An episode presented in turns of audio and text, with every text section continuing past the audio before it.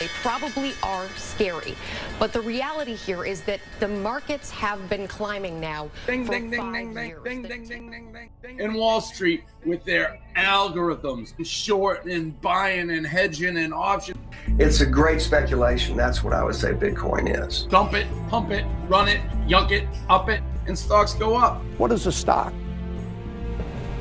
Empiezan los FinPix. Soy Mariano Angulo, esto es No Financieros y vamos al lío. ¡Que invierta su puta madre! Roses are red, violets are, are blue. We will keep financing conditions favorable until the crisis is through. Mensajito del Banco Central Europeo para felicitar San Valentín. Roses are red, violets are blue. We wouldn't be central to the economy without you. Mensajito de la Fe de San Luis para felicitar San Valentín. Roses are red, violets are blue. Happy Valentine from CIA to you. Mensajito de la CIA para felicitar San Valentín. La verdad es que esto del Gran Reset es más terrorífico de lo que nos podíamos imaginar, ¿eh? Acojonante.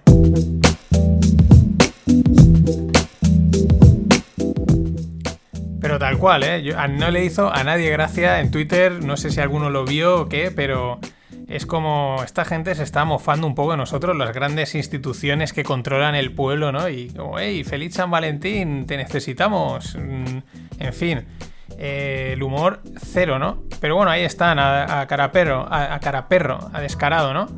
Por cierto, además de ser el día de San Valentín, esta anécdota, era también el día del entrelazamiento. Aquellos que visteis el podcast, ahí está disponible el Rogle 10 con Sergio Gago sobre computación cuántica, entenderéis, es que las partículas son monógamas. Bueno, y vamos, hoy os voy a contar dos historias principalmente, menos noticias, pero están guays. Bueno, sí, tienen su punto. La primera, ERCOT, la entidad que opera la electricidad de Texas, pues están allí con cortes de suministro. Dos millones de hogares sin suministro eléctrico, eh, lo que en principio van a ser cortes temporales, ¿no? De rotativos. Al final, vamos, está siendo un desastre. ¿Qué es lo que está pasando? Un frío sin precedentes, pero también un frío sin precedentes en el Ártico, lo cual les ha llevado a, cortar la producción de barriles en un millón y todo eso va derivando en, en una escasez de producción de energía que está afectando a algún otro estado, pero principalmente a Texas, de una manera brutal. El coste del megavatio se les ha ido de 100 dólares el megavatio a 9.000 dólares el megavatio están consumiendo más de lo que consumirían en el, en el verano más caliente que se puedan enfrentar, que parece ser que ahí es cuando más energía consumen, por, pues supongo que por los aires acondicionados y toda esta historia. O sea, están ya consumiendo más. El gas natural está disparadísimo. La caída del uso de la energía eólica ha sido de un 42% al 8%, por lo tanto, menos suministro, más tensión en, en- en el suministro también, ¿no? Por falta de, de oferta. Esto pues también llegaba a la reflexión que surgía a través de un artículo que publicaban en Alemania sobre si Alemania no estaba creando mucha energía renovable. Es una reflexión que vale para Alemania, vale para Estados Unidos, vale para España y vale casi para cualquier país, porque la energía renovable, y esto por lo menos hay gente que se lo cuestiona, está bien, pero tiene su contrapartida. En días que no hay sol, la energía eólica no produce. En días que hay mucho, que no hay viento, no produce. Y a lo mejor tienes, o por ejemplo, días como lo que están sufriendo en, en, en Texas, en los que, o como pasó en Madrid, hace mucho frío, no hay sol, no hay viento, y eso no genera.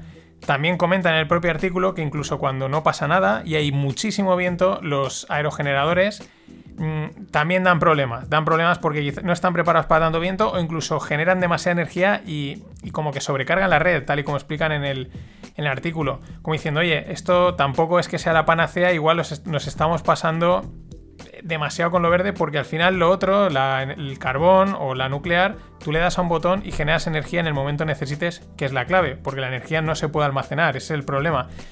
Y eso te permite compensar este tipo de situaciones. También comentan el caso de que, claro, en ciertos momentos cuando se genera mucha energía, ¿qué les sucede a, qué les sucede a los proveedores de electricidad? Que les sale el coste de la energía negativo, es decir, a los consumidores les tienen que pagar dinero, lo cual evidentemente no les hace mucha gracia, ¿no? Es decir, esto vuelve a traer otra vez el, pues este debate que está interesante, ¿no? Al final no se trata de no a las energías renovables, no a la, a la nuclear o, o al carbón, sino encontrar ese mix energético que permita aprovechar lo mejor de una, aprovechar lo mejor de otra y no tener este tipo de situaciones como están viviendo en, Texas. Que también es verdad que pueden ser anecdóticas, pueden ser casuales, puede ser un hecho fuera de sí, pero no deja de llamar la atención. También, por ejemplo, lo decía Marga Rigasat en un tuit, hacía la siguiente reflexión, decía, parece mentira que, o llama la atención, que ya se, se ha asumido como algo ecológico coger un trozo de monte o de terreno y llenarlo de hierros, de placas solares y de baterías que son difícilmente reciclables. Y es verdad. No sé hasta qué punto el impacto visual, llenar un monte de, ese tipo de maquinaria, es ecológico o no. Y más cuando muchas, ya digo, no son reciclables. Pero ahí estamos. Y siguiendo en esa línea, Jaguar, el fabricante de coches inglés, dice que será all electric para 2025. pretenden tener ahí ya todos sus coches eléctricos. La verdad es que comparado con otros que hacen eh, amenazas, anuncios y previsiones para el 2050, para el 2030, que es como, bueno, bueno, ya hablaremos que de aquí ahí queda mucho. Este es, curioso porque es 2025, eh, acabamos de empezar 2021, pero es verdad, está ahí, está mucho para una empresa el 2025, eh, planes de desarrollo y tal, eso está ahí, al volver de la esquina. Y bueno, esta otra historia os lo dejo en, la, newsletter, os dejo los dos vídeos, que ahora os voy a resumir, porque están muy chulos. Es de una empresa de freight forwarding, es decir, de fletes, de transitarios de, mercancía de Tailandia, que tiene unos vídeos ahí educativos sobre pues, el mundo del transporte marítimo y estas cosas, ¿no? Y entonces explican, los vídeos son uno de hace dos meses y otro de hace unas semanas, el tema de la escasez de contenedores a nivel mundial explica muy bien qué es lo que ha sucedido y un poco las consecuencias. Y, se ve muy bien cómo mm, está todo tan este, eh, perfectamente conectado, cualquier cosa afecta a otra cosa y es como, como una cadena que va cayendo uno detrás de otro y, y se colapsa, ¿no? ¿Qué es lo que sucede? Aparece el COVID y que eso lleva a una escasez de mano de obra en los puertos y en los almacenes. En consecuencia, la descarga de contenedores se ralentiza hasta el punto de que, claro, los contenedores empiezan a pilar en espera a ser descargados, porque no hay manos, no hay manos para descargarlos ni para moverlos. Eh, eso ya empieza a generar una escasez de contenedores, no fluyen, no rotan, etc. ¿Qué hacen las navieras? Las navieras dicen, vale, eh, yo no voy a tener barcos mm, vacíos pululando por el mundo, así que estos los paro para que no me cuesten dinero y así ajusto la oferta con la demanda, ¿no? Porque los contenedores no salen, porque no, no se han descargado, pues yo no meto barcos. ¿Eso a qué lleva? A disparar los fletes. El coste de los fletes hasta un 5 hasta 5 veces, bueno, desde 5 veces, que ha sido la media lo normal, hasta en algunos casos ha llegado a 20 veces el precio que había antes.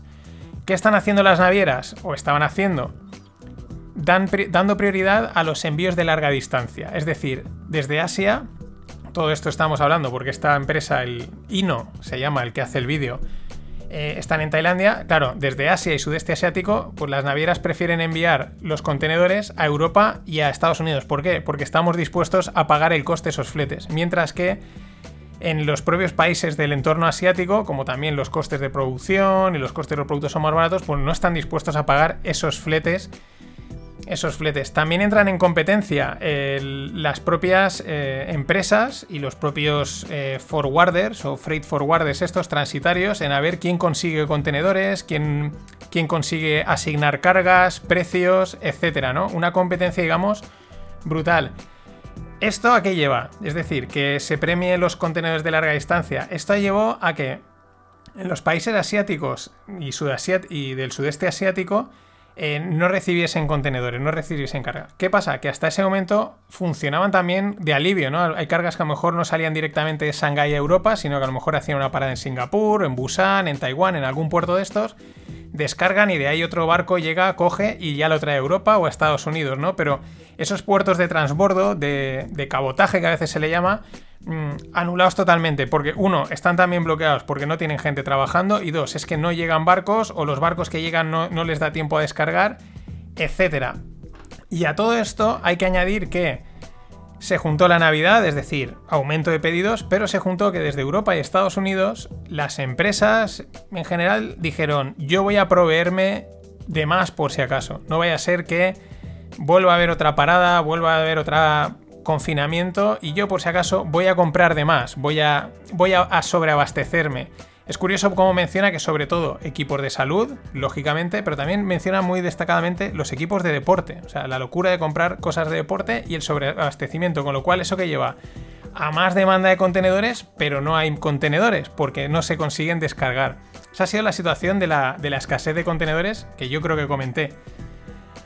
Ahora vienen las conclusiones. El segundo vídeo de Ino. Eh, muy crack. ¿Qué pasa? Antes de todo esto, antes de que empezase la pandemia y toda la movida, eh, los costes de los fletes eran muy bajos. Habían muchas navieras, había mucha competencia y los costes de los fletes estaban realmente tirados por los, por los suelos. Ahí empezó a haber una fusión de navieras, lo típico, y también es verdad que muchas, debido a que los costes seguían muy bajos, te haces más grande, mayores costes operativos, etcétera, pues bueno, muchas estaban en números rojos, incluso se ve que alguna llegó a quebrar. Claro, empieza la movida del COVID. Lo que, lo que he comentado, la escasez provoca esa subida de precios. Y bien, pues bueno, hasta ahí lidiando como pueden. Ahora, ¿cuál es la situación? Ahora lo que parece que ven es que no creen que la demanda de, contenedores y de productos baje, sino que es como que en Europa y en Estados Unidos seguimos diciendo, yo por si acaso voy a seguir, tú ves trayéndome de más, no voy a ser porque no me fío, ¿no? Entonces, como aumenta la demanda y en teoría creen que ya se está estabilizando lo de los contenedores, es decir, las navieras, las dos o tres que hay, ahora tienen el, la sartén por el mango, tienen unos precios muy altos de fletes y todo un stock de contenedores para manejar a su entorno, es decir, para jugar perfectamente sin que caigan los precios, ¿no? Y, ganar, y ganar pasta. Entonces, ¿qué es lo que el INO dice que es lo que va a, suceder? Pues que los pequeños negocios con bajos volúmenes de mercancías o con productos de poco margen eh, no van a poder pagar estos costes. Están condenados a, a pasarlo mal, por no decir desaparecer. Mientras que aquellas empresas que tienen grandes volúmenes de, mercancía o que transportan o demandan productos de alto valor, típicos de tecnológica, pues no van a tener problema en pagar un poco más caros los, los costes de toda esta movida. Esto, a su vez, también lleva a un. Entonces, eh, esto también lleva a su vez a un desequilibrio en las propias empresas, no solo navieras de contenedores, bueno, las de navieras control, perdón, las de transportes y los de transitarios porque solo aquellos que tienen, como explica muy bien, mano, que conocen, que se llevan bien con las navieras y son capaces de conseguir de colocarte la mercancía en el barco y que la envíen o la traigan, solo esos se están llevando a los clientes. El que no te consigue colocar la mercancía dejas de trabajar con él. Es decir, winner take it all. Es lo mismo que estamos viendo con, las grandes tecnológicas, con Amazon. Se lo, están llevando todo porque son capaces de, de responder a la situación. Y otras muchas agonizando o muertas. Eh, más cosas. Al mismo tiempo, los, los, o sea, los productores, o, sea, que decir, los que producen allí en China o los que estamos aquí en Europa y en Estados Unidos pidiendo los productos, claro, como suben los precios de los fletes, dicen, oye, pues ahora igual me empieza a compensar, en vez de enviarlo por barco, enviarlo por camión, aunque me tarde más tiempo, pero probablemente, aunque, aunque, aunque sea más costoso en tiempo, pero realmente igual me puede que me llegue incluso antes y incluso el avión, que siempre ha sido un, transporte de carga que se ha gastado, pero tampoco tanto, tanto, tanto, o los volúmenes del, transporte marítimo, que realmente el rey en este sentido. Es decir, una auténtica movida. Eh, esto me recuerda cuando estuve en Karlsruhe, en la sede de Lufthansa Cargo, con Carsten Sport, que es el actual CEO, que aquello molaba mucho, como lo explicaban todo, ¿no? En fin, Mm, que es como que Ino dice que sobran transitarios y sobran navieras, pero no, porque cuanto menos haya también genera más, más tensión en todo esto. Una está muy chulos y como veis el tema logístico casi explicado a nivel mundial perfecto y como en un equilibrio funcionando todo. Os lo dejo en la newsletter, son dos vídeos de 8 y 6 minutos. Mel,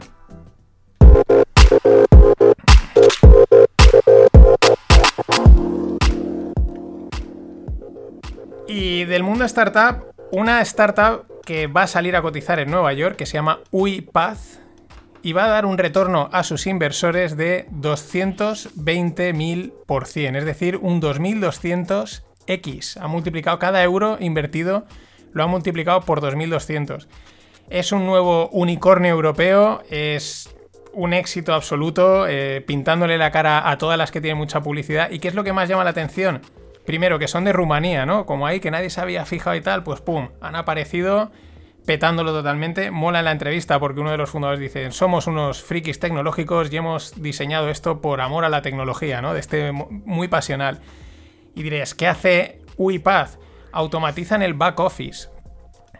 Es decir, eh, gestión de correos, de facturas, órdenes de compra, todo este tipo de tarea muy mecánica, pero que la hacen las personas, ¿no? Es mecánica, pero se hace a través del ordenador.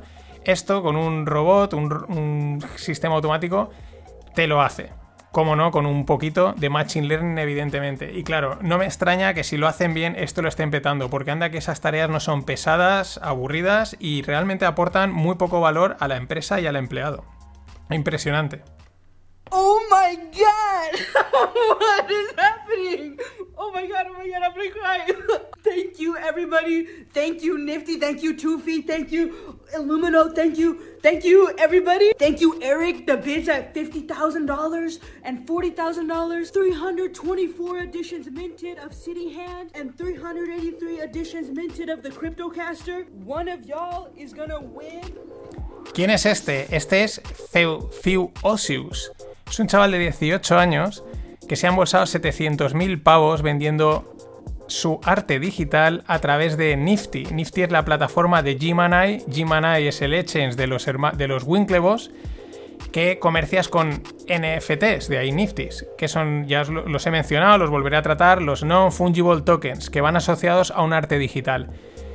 El Podéis entrar, mm, es tan chulo, la verdad, el arte que ha creado, son unos se mueven, otros no, pero son con una estética muy grafitera y tal, y lo que el tío ha creado, pues 18 años, pues ha creado pues de uno, lo dice ahí, ¿no? 280 copias a subasta, algunas se han vendido por 80.000 pavos, otras por 3.200 copias. Claro, el tío está flipando, de repente 700.000, 700k. Ojo porque esto está ahí y esto viene. Los NFTs van, evidentemente va a tener su burbuja, su boom, igual esto está fuera de madre, pero si tenéis amigos, amigas, artistas, del, diseñadores, fotógrafos, etcétera, ojo, que estén atentos, que se vayan metiendo esto porque van a tener ahí mucho negocio y mucha salida que la verdad es espectacular. Pero no os preocupéis, pues yo lo voy a ir contando todo, evidentemente.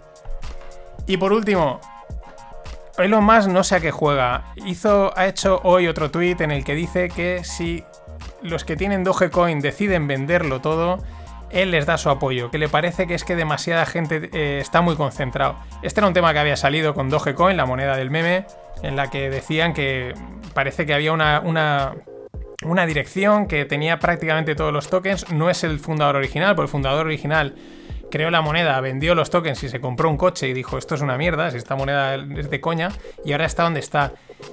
Algo pasa ahí, este tío, algo no está claro. No, a mí hay algo, ahí se lleva un teje-maneje entre Bitcoin, que es, digamos, la moneda estrella, y esta, que es el chiste de moneda, con estos mensajes y tal, ya veremos. Dicen también que la SEC le puede estar presionando para que, oye, ¿qué estás haciendo? La SEC siempre ha investigado estas cosas. Esto es todo. Hasta mañana. Roses are reds, violets are blue. For some people, the ultimate goal in life uh, has been becoming the President of the United States. Would you like to be the President of the United States? I really don't believe I would, Rona, but I would like to see somebody as the President who could do the job, and there are very capable people in this country. Why wouldn't you dedicate yourself to public service? Because I think it's a very mean life I, I, would love and I would I would dedicate my life to this country, but I see it as being a mean life, and I also see it that somebody with strong views, and somebody with the kind of views that are maybe a little bit unpopular, which may be right, but may be unpopular, wouldn't necessarily have a chance of getting elected against somebody with no great brain but a big smile. Hola no financieros, este que veis era Donaldo Trump. Hace la tira de años. Yo creo que en, este vídeo tiene. tendrá 30 años o por ahí, súper joven. Y le preguntan si sería presidente y dice, no, eso es una vida min, ¿no? Es una vida mala, es una vida de, mierda. Pero luego, como dice, no, yo creo que alguien que aunque no tenga la sonrisa tal, que sea un poco polémico, pero que sea las, las vistas correctas. Este tío ha estado siempre postulado para el. diga lo que diga. O sea, ha estado, vamos, o sea, sus apariciones en el. En el Príncipe Bel Air, en Solo en Casa y tal, vamos. Y aquí en este, pues dice que no, pero es de esto que dices que no, pero, pero lo tienes en mente, ¿no? Y al final lo consiguió. Bueno, ¿por qué meter a Trump? Porque este fin de fue la votación del, del impeachment, el segundo, y el segundo el que se libra. Sacó dos tercios eh, a su favor, no salió adelante. Bueno, esto es un poco, yo creo que ha sido un poco un paripé general, me da la sensación, porque parecía que lo iban a hacer, le iban a hacer el impeachment tal, pero luego cuando ha llegado el momento de la verdad, la gran mayoría de los republicanos eh, se han, le han, han, votado a favor, incluso el propio Mitch McConnell creo que era, que parecía que era el que más enfrente, al final también le votaba al favor, porque es que bueno, eh, tampoco había estado, en fin, vamos, es como han ido de chulitos, pero luego tampoco se han atrevido a ir contra alguien de su partido y la movida es esta siempre que hay en la política, sean en la parte del mundo que sean. ¿Qué ha dicho Trump?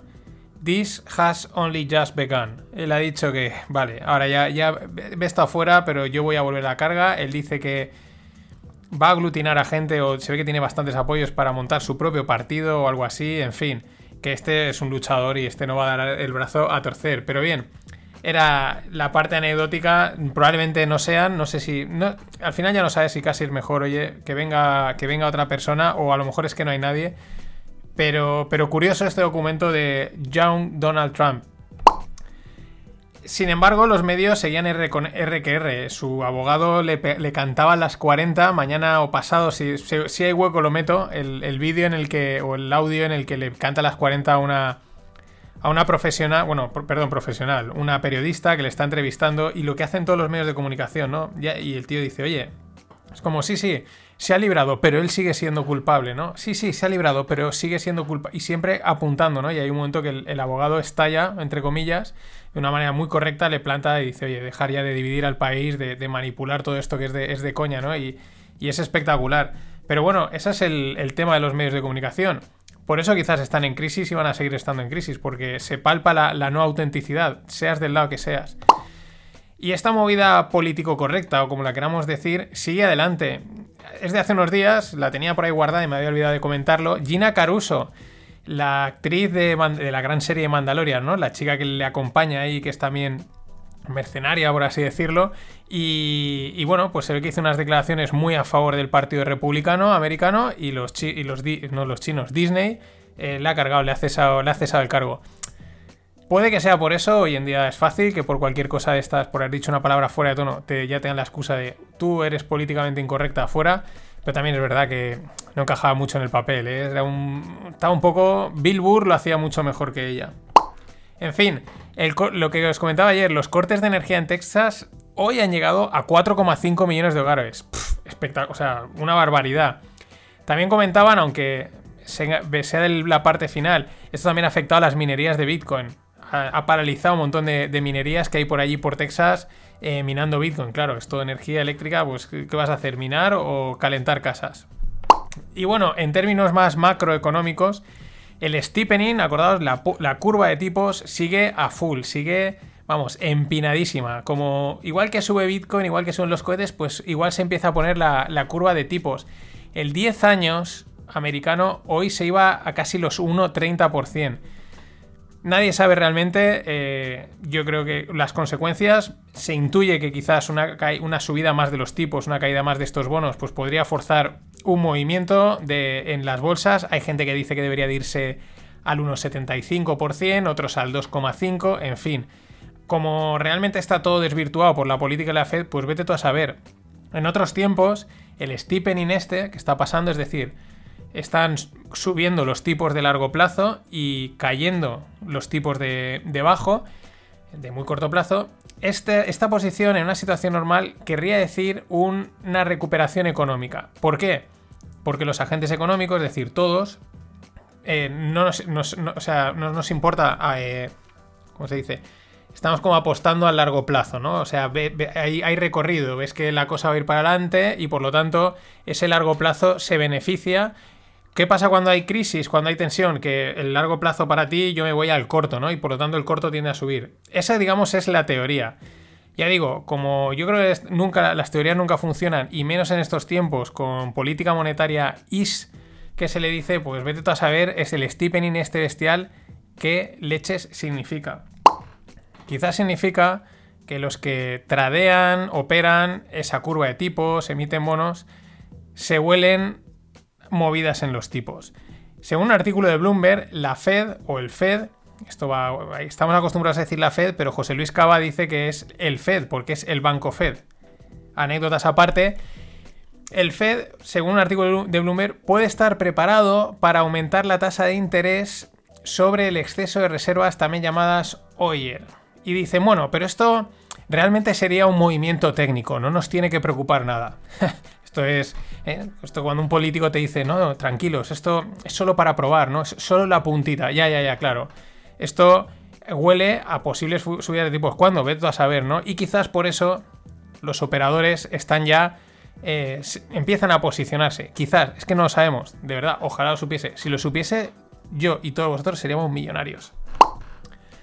Al mismo tiempo, eh, salía también la noticia que el Fed va a hacer test de estrés a la banca. Esto es muy típico, se, hacen unas simulaciones en las que se ve pues, situaciones complicadas y ver cómo reaccionan, a ver si están preparados para, para esas tensiones. ¿Qué es lo interesante? Que lo que van a suponer en esas simulaciones es una caída de un 55% en las acciones. Más interesante es que en los test de estrés que hicieron en septiembre, eh, esa caída la suponían en un 50%. Es decir, el propio Fed, conforme van subiendo los mercados más, más arriba, eh, también incorpora la posibilidad de que la, de que la torta sea más gorda. Pero mientras, todo para arriba. Lo que también va para arriba es el exceso de ahorro. Evidentemente, eh, la gente no sale, no se puede salir, no hay opciones de gasto, pues ahorran más, quieras o no, ahorras. Y aquí viene la pregunta, ¿no? ¿Qué va a pasar? Hay gente que dice que va a venir, cuando pase esto, si es que pasa, va a venir los Roaring 20, 20s, es decir, la gente va a salir a gastar a tope, a viajar y tal, y va a haber un boom económico. O mm, el, digamos, el miedo o esta sensación de incertidumbre respecto al futuro va a seguir pesando y la gente, pues bueno, sí, vamos a gastar más de lo que estamos gastando ahora, básicamente porque claro, no puede gastar nada, pero eh, aún así de una forma contenida. Son dos escenarios muy distintos, se está cotizando mucho el de los Roaring Twenties, pero mm, ¿por qué no el otro también, no? Eh, mm, tampoco están las cosas tan claras que a futuro. Y bueno, los que ya han pasado por esto son los japoneses y parece que empiezan a repuntar. El Nikkei cerró en 30.000 el otro día es decir, un nivel que no tocaba desde 1990. El Nikkei es el, SP de Japón, es el, Nikkei, el IBEX, el IBEX 35. En fin, cerró en 30.000, no los tocaba desde 1990. El PIB de Japón ha crecido un 12,7% anualizado, ¿vale? Eh, en el último cuatrimestre, batiendo totalmente las expectativas. Por poner en contexto, el de Reino Unido ha caído un 9,9%. Ya no decimos el de España o el de otras regiones de este estilo. Y siguiendo en Japón, Akebono es un proveedor de Toyota, falsificó datos 100.000 veces. Ahí es nada. Pero dicen que no hay problemas de seguridad asociados. ¿no? Hemos falsificado datos 100.000 veces, pero no os preocupéis, está todo correcto.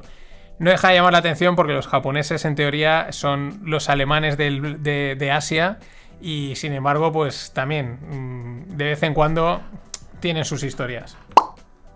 Y otra, siguiendo en Asia, pero conectándolo con Europa, la Unión Europea estudia crear una planta de semiconductores.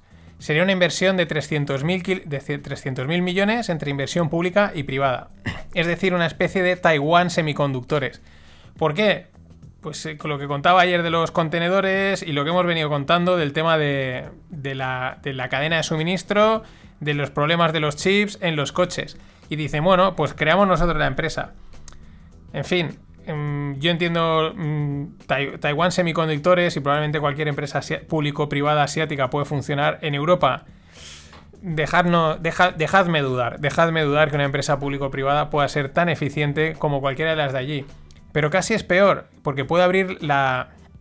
Ya está Airbus, pero, puede abrir la, la tapa, ¿no? De escorchar el tema de vamos a empezar a crear empresas macroeuropeas público-privadas. A colocar a más gente que no, que no hay suficiente.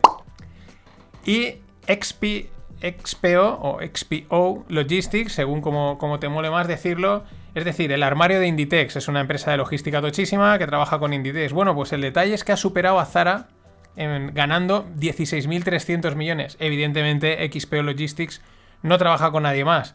O sea, perdón, trabaja con más gente y esto es factible, pero claro, un cliente como Zara, pues imagínate lo que te ingresa. Es un dato anecdótico. El tema es que han crecido un 30% el EBITDA en, los en el último año. El EBITDA es los beneficios antes de intereses, impuestos y amortizaciones. Y van saliendo nuevos EBITDA. Se ve que mola inventarse uno. Si tenéis tiempo, adelante. Facebook sacará un reloj para 2022. Mm, estilo Apple Watch este, de este rollo para medir tus datos, para saber lo que haces a todas horas y bueno, pues notificarte constantemente. Pero bueno, por lo menos intentan adaptarse, intentan estar ahí en la pelea. Lo que pasa es que no sé si va a ser, ahora hablo de memoria, igual es el primer dispositivo de hardware de Facebook. Ojo porque muchas veces no es tan sencillo. Y otra de las grandes, Spotify, da un paso al frente y a sus 5.000 empleados les dice que pueden trabajar donde les dé la real gana. Teletrabajo, flexibilidad total, donde les dé la real gana del mundo. Les deja trabajar donde quieran. Esto es muy interesante, o sería muy interesante, si en países como España eh, desarrollásemos medidas o políticas para atraer a esta gente, no para echarla, que es lo que normalmente sucede. Pero es interesante porque, bueno, son perfiles que al final vienen, tienen también buenos sueldos, en fin, economía, ¿no? Y como estas, pues van a haber otras tantas pero nosotros las veremos pasar.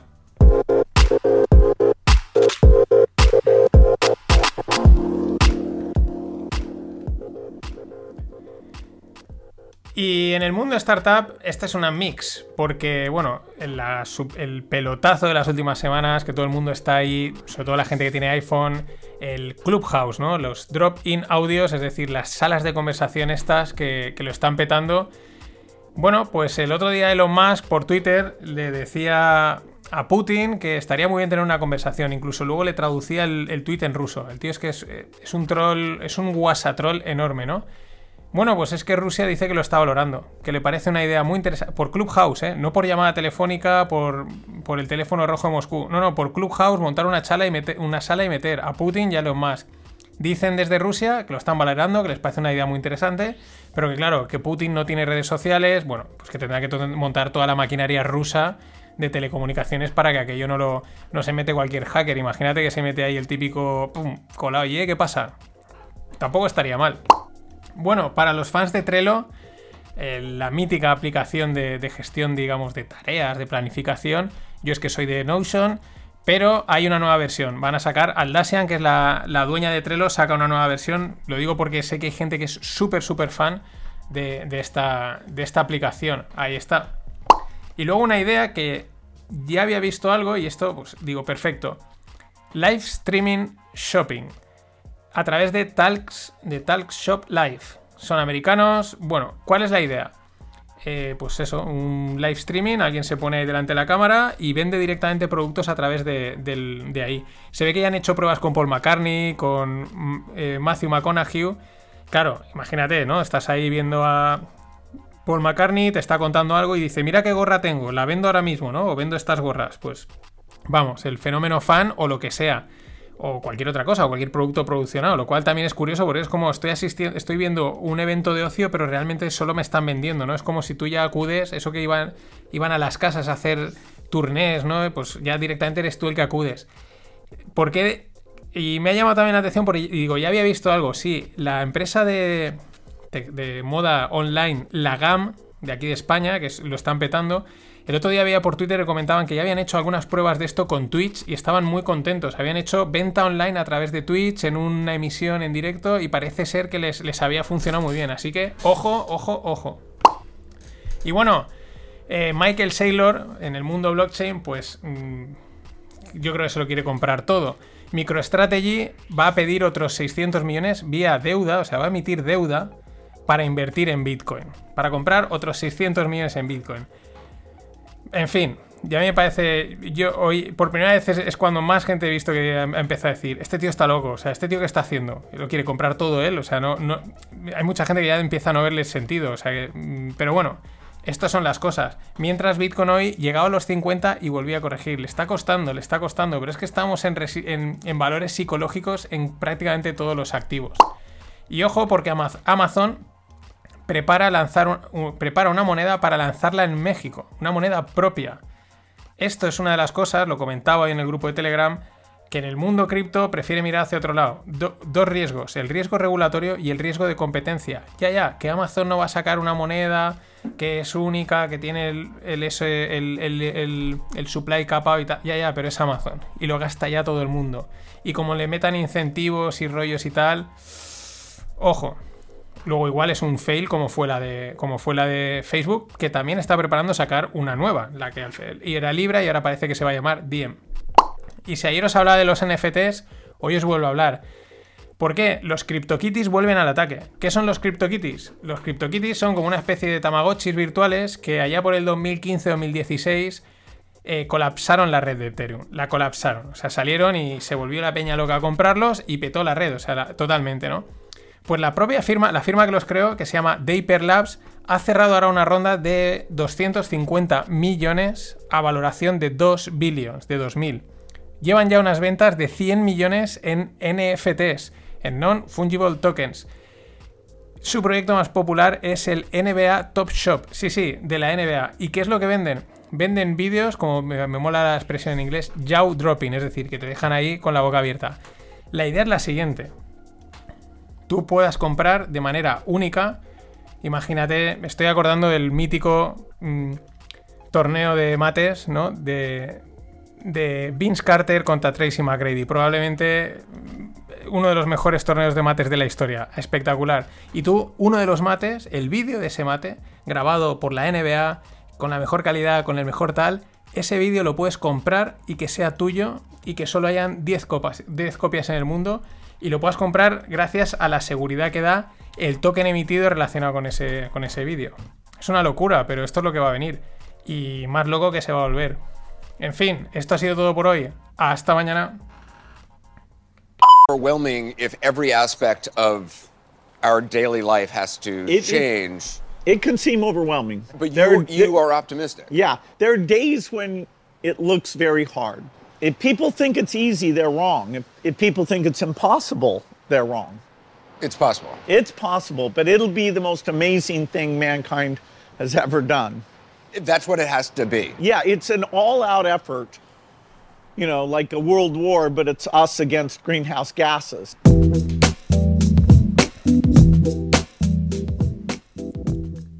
Hola, no financieros. Este que veíamos era nuestro querido amigo Bill Gates con su, con su turra, ¿no?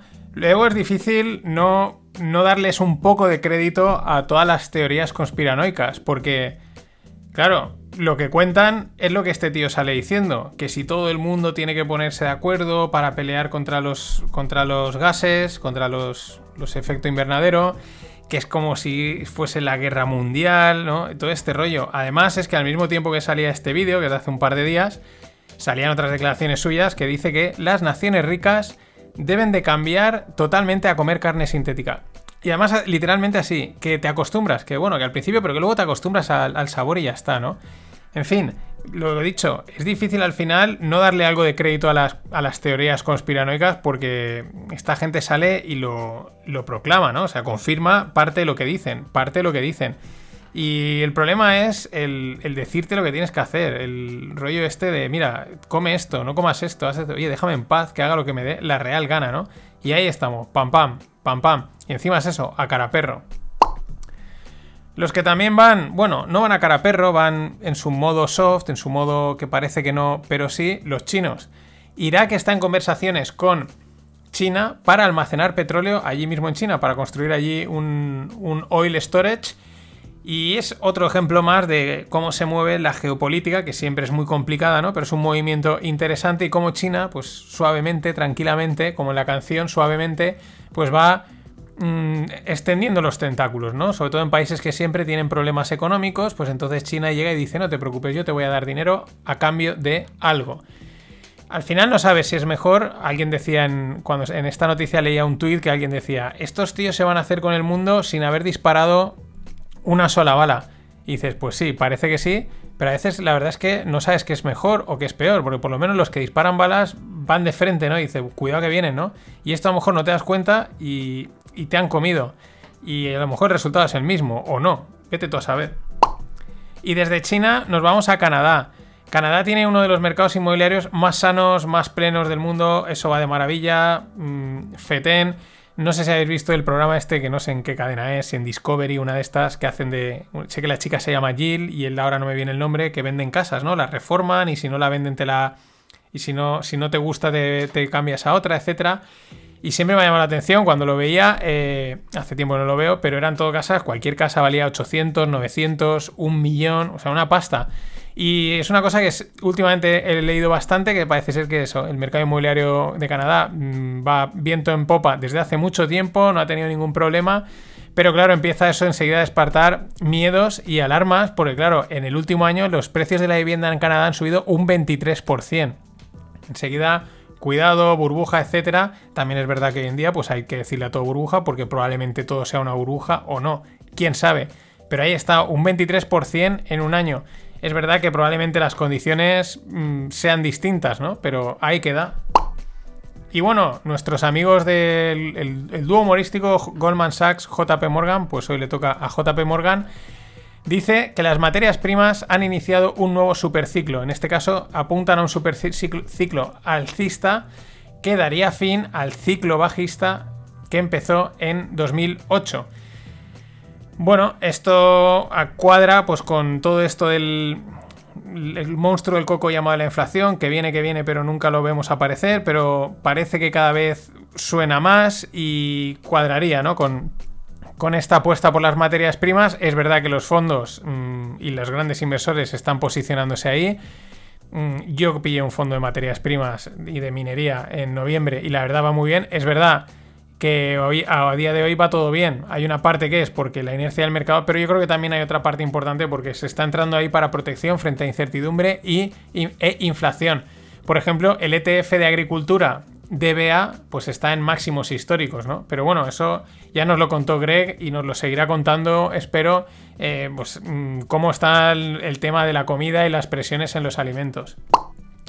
Y lo que también está, ha sido un poco, digamos, acorde, o también mete más presión en esto, es los resultados de las ventas retail, ¿no? De las, las ventas esas, pues lo, que tú compras a pie de calle en, Reino, en Estados Unidos, perdón.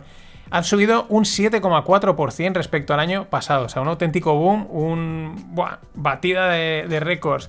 Claro, hay que recordar que hace poco eh, los americanos pues le han dado a los americanos un, cheque y claro, pues la gente que hace se lo gasta, ¿no? Con lo cual aquí hay una doble interpretación, ¿vale? Has inyectado dinero en la economía, han subido las ventas, pero hasta qué punto es, es, verdadero o no, ¿no? Es como un poco, a lo mejor es una subida un poco, un poco ficticia. También este tipo de inyecciones que sí que van directamente a los mercados, digo, perdón, a la calle, pues sí que en teoría, en teoría, según las teorías económicas y monetarias, pues aprieta, ¿no? En, dispara la inflación. Y un ejemplo es que Kraft Heinz, los de los ketchups y las mayonesas, dicen que debido a la subida de materias primas están empezando a valorar subir el precio de sus productos. Esto sí que sería un aviso ya directo, palpable, en bienes de consumo de una subida de precios, de una inflación ya, digamos, palpable, no, no era el monstruo del coco.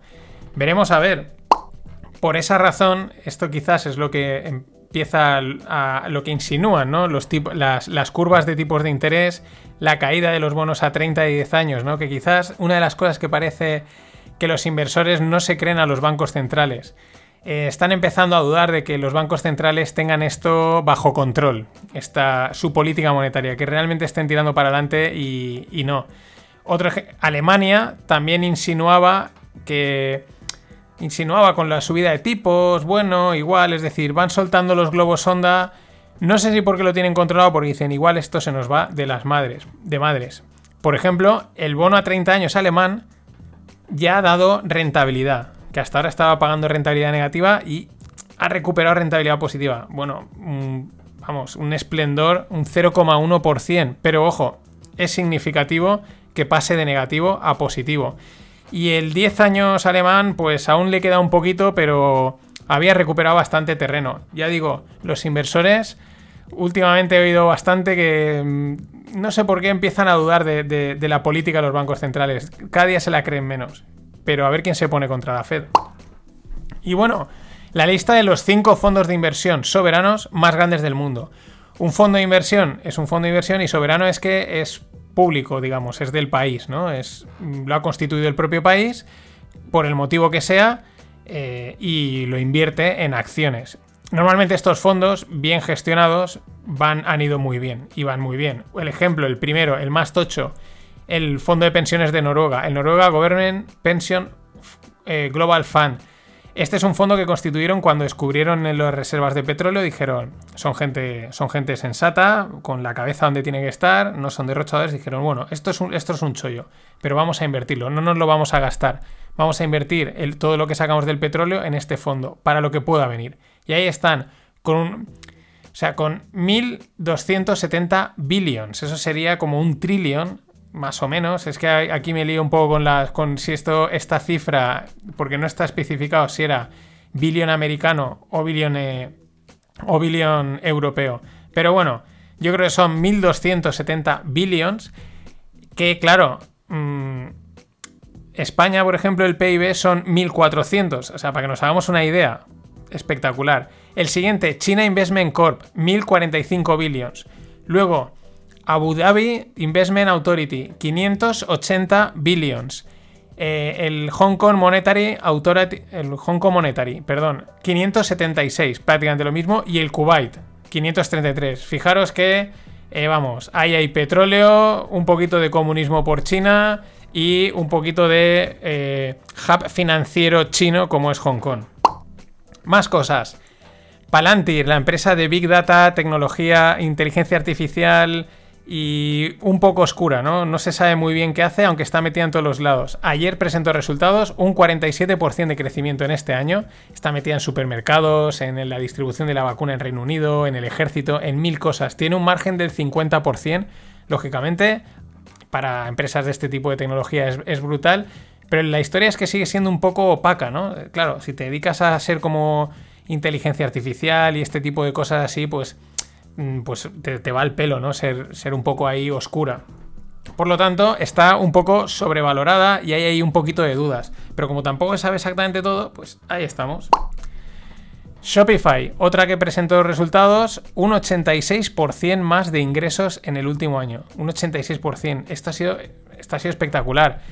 Aún así, cotizaba hace unos meses, ahora cotizará mucho más. No lo he mirado 40 veces ventas, que es una auténtica barbaridad. Igual ahora con lo que ha subido el mercado está en 60, en 70 veces ventas, son una locura así.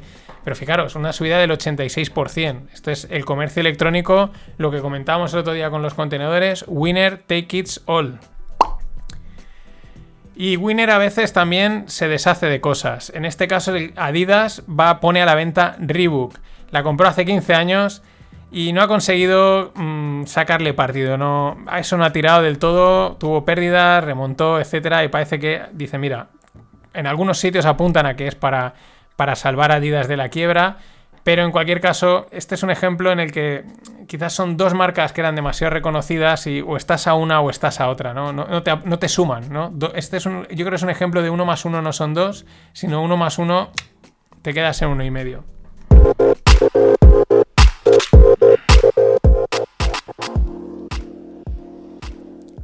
Y en el mundo startup, Coinbase va a salir a bolsa, la IPO está ya ahí encarriladita, veremos a ver qué jugada le hacen. De momento dicen que va a salir a una valoración de 77 billions. En fin, veremos a ver si le hacen como la de Brian Chesky, el de, el de Airbnb, o la de la semana pasada, que ahora no me viene a la mente cuál era, que también luego la de Bumble, que era la, la app de citas, que luego al final pues era, salía muchísimo por encima, ¿no? You, leave money on the table, que le decía la chica esta. Bueno, el dato también curioso que presentaban es que eh, Coinbase mueve muchísimo menos volumen de, pasta, de, transacciones. Coinbase es el, wallet exchange de, criptomonedas. Pues mueve mucho menos volumen que Binance que por separado, o Huobi por separado, o Kraken por separado, ¿no? Eh, pero claro, vete tú a saber eh, en, qué lo mides, porque aquí está el famoso Tether y a saber ahí si no hay, si no hay manipulación, que eso está por ver, y si no hay alguna wash trading que le dicen, que es eso, mover los precios, meter ahí pasta artificial para que parezca que hay actividad. En cualquier caso, 77 billions y lo que llegará a valer. Porque es verdad que aunque es el más caro, es como el que más seguridad da a todo el mundo. Eso sí, es una puerta para todo el cripto. Está, es, es una puerta para que todo el cripto entre en el mundo fiat. Esto es así. No está externo, de fuera. Perdón. Y luego Ronda, que esta no la conocía y me ha parecido espectacular. Ronda de 96 millones. 96 millones para Copado. Es, es una empresa, es una startup que está en Madrid. ¿Y qué hacen? Ah, es una plataforma de DevOps. Ahora os explico lo que son las DevOps. Para Salesforce. Salesforce es el ya gigante tecnológico de, pues bueno, de gestión empresarial, etc. ¿Qué son los DevOps? Lo he buscado porque se ve mucho, es, una, es un puesto de trabajo, DevOps, DevOps es una metodología de desarrollo software basada en la integración entre desarrolladores y administradores de sistemas. Entonces, permite a los desarrolladores que puedan enfocarse solo en desarrollar y así poder desplegar su código en segundos. Pues bien, los que seáis del rollo lo habréis pillado. El resto me seguirás teniendo que repetir que es de vos porque me ha quedado ahí. Sí, dos cosas unidas. Más cosas del mundo blockchain. Bueno, esta es de hace unos días, pero se me había pasado a comentarla. El primer ETF como tal de Bitcoin ha sido aprobado en Canadá, en Ontario. Está solo disponible, pues como esto es casi como los de ARK y algunos de estos que están disponibles allí y el que está por allí los puede comprar. Bueno, Mm, otra, otra, noticia más de tantas que salen respecto, respecto a Bitcoin. Yo creo que cuantas más noticias salgan, pues más complejo se va a volver el mercado, que es lo que mola, es lo que, lo que realmente lo hace un mercado. ¿no? creo que sea tan sencillo como ha sido hasta ahora. Leía hace poco a una, a una, bueno, una periodista inglesa que, apuntaba en esta línea. Dice, mm, el mercado post-constitucional de Bitcoin no va a ser como el pre-constitucional no preinstitucional, perdón, porque es mucho más complejo. Empiezan a entrar a jugar en otras ligas con otros movimientos que, que bueno, lo hacen más mercado. Por ejemplo, Morgan Stanley, también lo ha, avisado unos días, estaría pensando, ojo, estaría pensando, estaría valorando meter pasta en el mundo cripto. Y repito, siempre hablan, hay veces, claro, aquí se interesa, cripto, ya Bitcoin, no, cripto. Ellos, mmm, todo lo que venga bueno es. Evidentemente Bitcoin tendría probablemente un peso muy importante. También se me olvidó el otro día comentaros, porque es que los NFTs, y ahora hablaré también de NFTs porque hay otra noticia, eh, Taleb, lo estuvimos comentando en el grupo de Telegram, eh, Nassim Taleb ha renegado ya totalmente de Bitcoin, él tenía Bitcoins, pero el otro día salió, se ve que ha discutido con SafeDean, que es el que hizo el patrón Bitcoin, un, un libro clickbait donde los haya, se ve que ha discutido con él y bueno, salió diciendo que los bitcoiners son unos protozoos, unos amebas, que eso de que la volatilidad está bajando es mentira y que tiene tanta volatilidad que no vale como dinero. Bueno, em, empezó una guerra con todo el mundo, ya gente echándole, bueno, imaginaros la que, la que se montó y el bajón que le dio a mucha gente, ¿no? Bueno, estas cosas pasan, el dogma contra dogma, pero este es un guerrillero de los grandes. Y os decía los NFTs porque los llevo comentando toda la semana, porque llevan saliendo noticias, porque es que están petándolo a lo bestia. Y este es otro ejemplo. El artista Beeple, no conocemos nadie, pero bueno, va a subastar en Christie's un mural digital que es pues tokenizado, ¿no? Con un NFT en Christie's. Christie's ya ha entrado en esto. Esto va a haber un bombazo, pero me parece brutal ya digo, si tenéis amigos artistas eh, del mundo este, mm, que se vayan empapando porque el momento de hacer pasta puede ser ahora. Luego igual cuando, cuando cualquiera pueda sacar un NFT, pues mm, ya igual no tanta. En fin, hasta mañana. I'm happy to discuss with the committee my purchases of GameStop shares and my discussions of their fair value on social media. It is true that my investment in that company multiplied in value many times. For that, I feel enormously fortunate. I also believe the current price of the shares demonstrates that I've been right about the company. A few things I am not. I am not a cat. I am not an institutional investor, nor am I a hedge fund. I do not have clients, and I do not provide personalized investment advice for fees or commissions. I'm just an individual whose investment in GameStop and posts on social media were based upon my own research and analysis.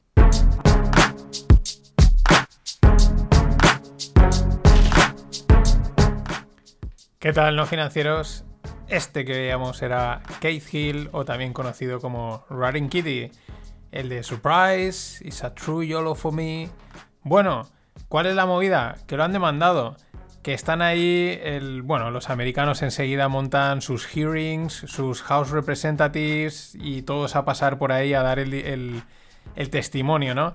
Y bueno, no le ha demandado a la SEC, no es una investigación de la SEC, es una investigación de un privado que le ha, demandado a este tío. Claro, el privado, mm, por lo que parece ser, había vendido naked calls, eh, calls desnudas. Eso quiere decir, no cubiertas.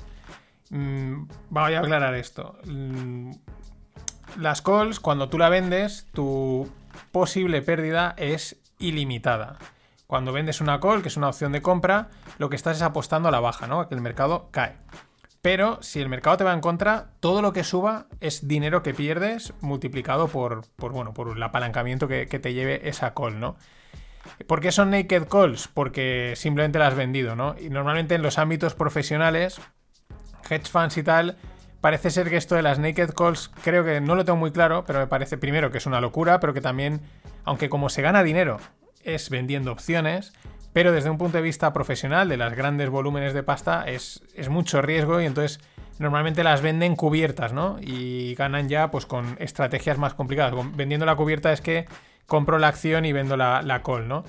Y eso en teoría hay algunos que lo tienen prohibido y tal, bueno, movidas de estas. Pero claro, normalmente los, minoritarios o retailers, pues muchas veces no ganarías dinero si hicieses ese tipo de operaciones y las venden naked, ¿no? Claro, pues a este, el que está vendido de naked, de, naked calls, porque podría estar vendido de naked puts y entonces estaría encantadísimo, porque es justo lo contrario.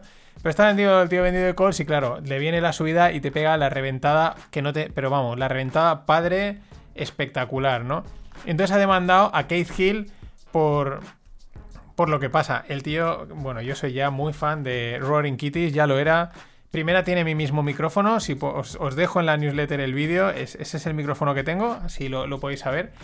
Pero es que el tío, mola porque dice I'm not a cat, pero es que mola porque está, o sea, le está entrevistando alguien de un político, ¿no? De altos. Y en el fondo tiene un póster de un gato.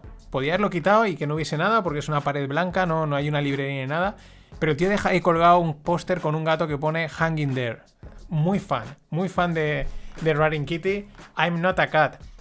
Os dejo también en la, en la newsletter su declaración previa en la que él explica Además es muy curioso porque él dice que en Navidad, que es el vídeo ese mítico cuando él hizo pues, su análisis de GameStop, dice, yo solo tenía 529 suscriptores en, YouTube, como diciendo, ¿qué me estáis contando, no? También hay lo que dice, dice, yo no soy ni... Bueno, es del mundo de las finanzas, pero no, no tiene un cargo profesional, etcétera, y que no hace ningún tipo de recomendación, y bueno, hace una recomendación, pero bueno, a título personal, ahí, en YouTube, y etcétera, ¿no? Pero bueno, es, curioso, el tío también cuenta, bueno, claro, está todo al aire, ¿no? En, la declaración esta de Roaring Kitties, pues dice que, que, bueno, que falleció su hermana, que él en Navidades estuvo muy contento de ir a la familia y decirles que eran millonarios, no sé qué. Él ahí dice, yo mi tesis era correcta porque solo hay que ver el precio de GameStop. Es verdad que GameStop ha caído muchísimo, pero sigue valiendo más de lo que él compró. Pero es que lo que es más eh, impresionante, que también os lo dejo en la newsletter, es la, digamos, la demanda, ¿no? La demanda que no me acuerdo ahora cómo se llama el tipo que le pone. Y es que, nada, es más larga, pero en la primera o segunda página, los dos primeros párrafos los podéis leer y dice, no, es que este tío, eh, a través de un canal de YouTube, mm, se disfrazaba como un Robin Hood y, lo que quería, y entonces estaba moviendo el valor y a través de los hedge funds, que es como, eh, mamá, ¿sabes? Eh, me han fastidiado, o sea, se vestía de Robin Hood, o sea, era como, es que es acojonante, ¿no? Pero pero bueno, es divertido. Eh, eh, bueno, de momento es divertido. Ahí detrás probablemente pues hay más mierda. Veremos si va saliendo el culebrón. Porque claro, no solo iba Kate Hill en este. En este. En este. En esta. En este testimonio, perdón. También va Vlad Tenev. La curiosidad es que Vlad Tenev es el CEO de Robin Hood, pero no sé por qué se parece a, a, a Kate Hill. Es una casualidad, pero se parece, ¿no? Bueno, lo interesante de Vlad Tenev es que al final dice que, lo siente, que siente lo que pasó. Que, que no, no, puede decir que funcionase todo perfecto. Que es que él, que él lo siente, ¿no? Tal cual.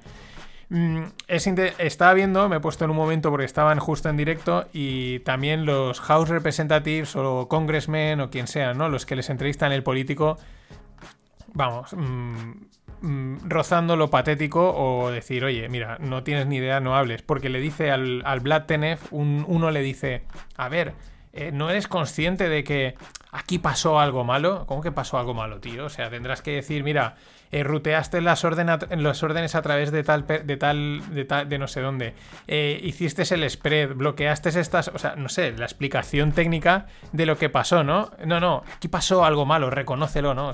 Es decir, no tenemos ni idea, esto es prácticamente, entre comillas, un paripé. Lo mismo le pasa el otro en Discordia, Ken Griffin, el crack de Citadel, el fundador, CEO de Citadel, que es el que enrutea las órdenes. Acordaos que Robin Hood dice. Robin Hood le dice a sus traders. O sea, a los pequeños, a los pequeños inversores dice, no te, tú- yo no te cobro comisiones, pero lo que hacen es que todas las órdenes se las dan a Citadel, se las venden a Citadel. Entonces luego Citadel lo que hace es que se pone por delante y entonces gana y pasta, ¿no? Y en el trozo también que he visto, de casualidad, estaban entrevistando a Ken Griffin o haciéndole que, que diese testimonio y el otro era un poco más duro, ¿no? Porque le decía, a ver, si tú tienes una orden que viene de Fidelity y la que viene de Robin Hood, ¿aquí qué pasa? ¿Cuál le das prioridad? Y claro, Ken Griffin, a ver, es que depende del tamaño de la orden porque no sé qué. Y el otro otra vez, oiga, que si tiene una orden de tal y otra orden de tal, ¿cuál? Y el otro, a ver, es que usted tiene que entender que las mesas de trading y el otro le dice ya directamente, no me haga perder el tiempo, usted es muy bueno, está haciendo muy bien su papel, eh, debería de presentarse a político, eso le dice a Ken Griffin, ¿no? Y, pero lo mismo, ¿no? El otro vuelve a salir por la suya y al final el político dice, a mí me han dicho que aquí lo que pasa es esto, o sea, es un poco, vamos, eh, no van a descubrir realmente lo que pasa porque claro, si tienen que abrir ahí todo, todo el flujo de órdenes y toda la técnica de, de lo que hacen, pues para al final casar las operaciones y, cómo ganan pasta ahí, pues claro, esto salta por los aires. Pero bueno, veremos a ver si la semana que viene continúa aún el culebrón este, que, que bueno, el pobre Keith eh, va a ser el... Está claro que es la cabeza de turco. Y bueno, por eh, otra cosa que he visto que no conocía, los Rare Earth, es decir, los metales mm, raros, ¿no? Del, del mundo, de hecho no tienen casi ni nombres o porque son tan raros que se les llaman Rare Earth. ¿Cuál es la historia? Que China los controla. China los controla, Estados Unidos es el segundo, es el segundo productor. ¿Para qué se utilizan estos materiales? Se utilizan pues para hacer en motores, en, de este tipo de tecnología y bueno, mm, se combina, etcétera, y son como, no son muchos, pero son clave, ¿no? Son, son clave. Entonces China los controla. ¿Qué sucede? Pues que estuvieron ahí en medio del trade war, se empiezan a oír a veces voces de que igual volvemos a tener trade war entre China y Estados Unidos, ya veremos. Y un ejemplo del control que tiene China y el peso que ejerce es lo que pasó en 2010 con Japón. Los japoneses arrestaron a un capitán de barco pescador chino, a saber lo que estaban haciendo el barco pescador para allí. Y entonces, ¿qué dijo China? Pues ahora verás, te dejo de suministrar los Rare Earth durante hasta que esto se libere, ¿no? Estuvieron nueve meses y realmente se ve que le, le metió en tensión, porque es eso, es como... Sí, sí, no es mucho, pero este poquito es clave. Qué listos son los chinos. Bueno, y siguiendo por aquellos lares, al otro lado del mundo, Facebook la lía en Australia con las noticias. ¿Qué hicieron ayer? Bloquearon todas las noticias. Las páginas de Facebook de periódicos y de fuentes de información de noticias aparecieron en blanco. Se las cargaron totalmente. ¿Qué sucede? Bueno, ha habido un revuelto, el primer ministro de Australia, que si las Big Techs están por aquí intentando controlar todo, bueno, ha salido a la palestra. ¿Qué sucede? Que hasta ahora Facebook y Google iban de la mano. Esto hay acuerdos, creo que aquí en Europa hay algunos, en Estados Unidos. ¿La movida cuál es? Pues que los creadores de noticias, que son medios de comunicación, empezaron a decirle, oye, Google, tú te estás aprovechando de nosotros, porque al final es contenido que creamos nosotros y luego a ti te genera visitas, te genera tráfico y es como contenido gratis, págame, ¿no? Ahí ha habido un poco de disputa. Google ha empezado a llegar a acuerdos con diferentes empresas en diferentes partes del mundo para pagarles unas cantidades pues, por tráfico y todas estas historias. Y parece ser que Facebook es más reticente. Zuckerberg parece que es un poquito más tacaño, tiene pinta. Y ahí es donde entra la movida de Australia. Se ve que ha sido como un golpe de, bueno, vamos a ver qué pasa, bueno, negociaciones o historias de estas. Veremos a ver, pero eh, claro, tienes que pasar a pagar y ya no mola. Bueno, Apple contratando ingenieros para desarrollar el 6G. No ha acabado la conspiración del 5G, no ha acabado, no lo tenemos aún instalado, pero estos ya están con el 6G. Impresionante. Y hablando de Apple, la cartera de Warren Buffett la publicaron el otro día, se publican habitualmente, casi todas las carteras hay hay de más gente, pero llama la atención porque yo creo que lo sabía, pero no me acordaba del todo, pero aún así te llama la atención. El 43,6% de la cartera de Warren Buffett, es decir, de Berkshire Hathaway, está en Apple. Warren siempre lo ha dicho, ha dicho que lo de la diversificación para el que la quiera. Mm, que si sabes dónde te estás metiendo, no necesitas diversificar. Eso lo hace Warren, que sabe muy bien dónde se está metiendo y todos sabemos que es un crack de las finanzas, ¿no? Pero siempre es un debate interesante hasta qué punto diversificar y hasta qué punto no. Esto es un 43% en Apple. Mm, espectacular.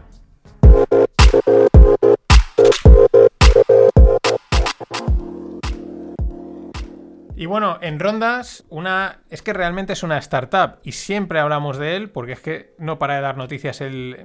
El cabrón, voy a decirlo. Sí. Tío tiene. El, eh, sí. Elon Musk. SpaceX ha cerrado una ronda de 850 millones. 850 millones, casi el billón. Eh, eso pone la valoración de SpaceX en 74 billions. Toma ya, para, para cuando, claro, esto, este tipo de empresas necesitan un montón de pasta para desarrollar todo esto, para cuando consigan enviar los cohetes para monetizar. O sea, son unas inversiones a largo, largo plazo y de mucho riesgo.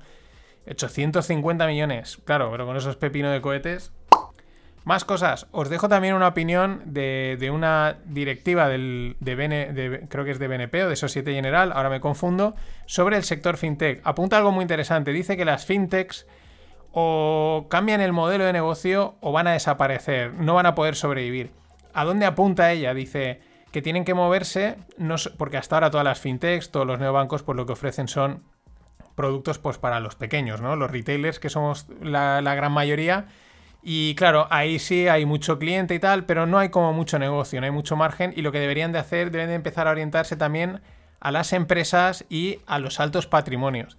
Y esto es interesante porque hace poco, y lo he recuperado y lo tenéis en la newsletter, a continuación de, la noticia, un vídeo de unos que hacen, explican, bueno, está muy chulo, en inglés explican, pues esto, modelos de negocio de, de diferentes cosas, sobre todo hablan mucho del mundo fintech. Y explica justo eso, dónde está toda la curva de evolución de, de los proyectos fintech, en qué, en qué punto están, ¿no? Y dice, y cómo está ahora empezando, antes de que esta chica lo dijese, están empezando a entrar en, esa parte, en ofrecer servicios a empresas, a eh, banca de inversión, es decir, banca de inversión siempre son altos patrimonios. ¿Por qué? Porque es ahí donde, donde realmente hay margen, donde realmente hay pasta en el mundo financiero. La pasta te la da alguien que tiene 200 millones en lugar de 200 clientes, 200 eh, millones de clientes con un euro por así decirlo. Y también os dejo otra cosa que encontré el otro día y está chula. Se llama Audiblogs. Es un es una extensión de Chrome que lo que te hace es que las newsletters, los posts escritos te los te los redacta, te los habla, te los como un podcast. Y la verdad es que está bastante chulo porque muchas veces leer da pereza y sobre todo para las newsletters, ¿no? Y eh, depende de dónde lo pruebes, yo lo he probado en algún en algún periódico, mm, un poco chungo, pero en las newsletters puras y duras que están llenas de texto, bastante, bastante bien, bastante aceptable. Sí que es verdad que cuando aparece una palabra en inglés hace un cambio chungo, pero oye, eh, para los que os dé pereza leer, mm, yo creo que no está nada, nada mal. Y en el mundo blockchain, Ethereum rompía los 1900, el 1900 dólares el Ethereum, máximos históricos de Ethereum. Bitcoin el otro día, hoy no, pero ayer estaba en los 52.000, sigue estratosférico. En Zug, el cantón de Suiza, también conocido como el Crypto Valley. Zug también es conocido por una política fiscal muy laxa, tiene un montón de empresas tecnológicas, es un ejemplo de muerte por éxito, ha, acaparado tanto capital, tanto trabajo, que leí un artículo hace no mucho tiempo en el que ya era, era muy complicado encontrar hasta pisos, o sea, donde vivir, porque está todo carísimo, pero ahí siguen. Bueno, también, pues evidentemente se han metido en el cripto, en el mundo cripto y van a aceptar impuestos en cripto. Pero ojo, impuestos con asterisco, porque lo que van a hacer es que cobran los, las criptos y automáticamente las cambian a, francos suizos, con lo cual es un poco fake que realmente estén. Bueno, ya es un paso que una entidad estatal pública acepte las criptos, pero realmente es lo que pasa con muchos de, muchas plataformas que también dicen, puedes pagar con cripto. Realmente lo que te están haciendo es un cambio automático de la cripto al dólar, al euro, a donde quieran y fuera riesgos. Con lo cual, es como un poco fake, ¿no? Y volviendo con los que empezábamos, con Robinhood. Robinhood va a aceptar criptos para, para, que las metas y puedas hacer eh, trading, ¿no? Como, como, capital, ¿no? Hasta ahora podías ser que comprar criptos, pero no te dejaban hacer nada más, pero ahora la van a aceptar como si estuvieses metiendo euros o dólares. Pero es que van a dejar que metan hasta Doges, el Dogecoin. Es decir, un chiste. Dentro de nada en, en Robinhood van a decir, mira, dame lo primero que tengas y ya te dejo hacer trading. Y apalancado si quieres. De hecho, según un artículo de Bloomberg, hay sospechas de que Robinhood sea esa famosa cuenta anónima que movía tantos doges y que los controlaba. Ahí queda. Muy curioso, eh, Bloomberg está capaz. Bloomberg tiene noticias muy buenas, pero es caro, hay que pagarlo. Pero si coges el titular y lo pegas, siempre hay alguien que ha hackeado el artículo. Es impresionante. En fin, nos vemos en el fin de pod con los metales energía, si no en el Rogle y si no, la semana que viene en los FinPix. Hasta entonces, pasadlo bien. Always look on the bright side of life. Always look on the light side of life.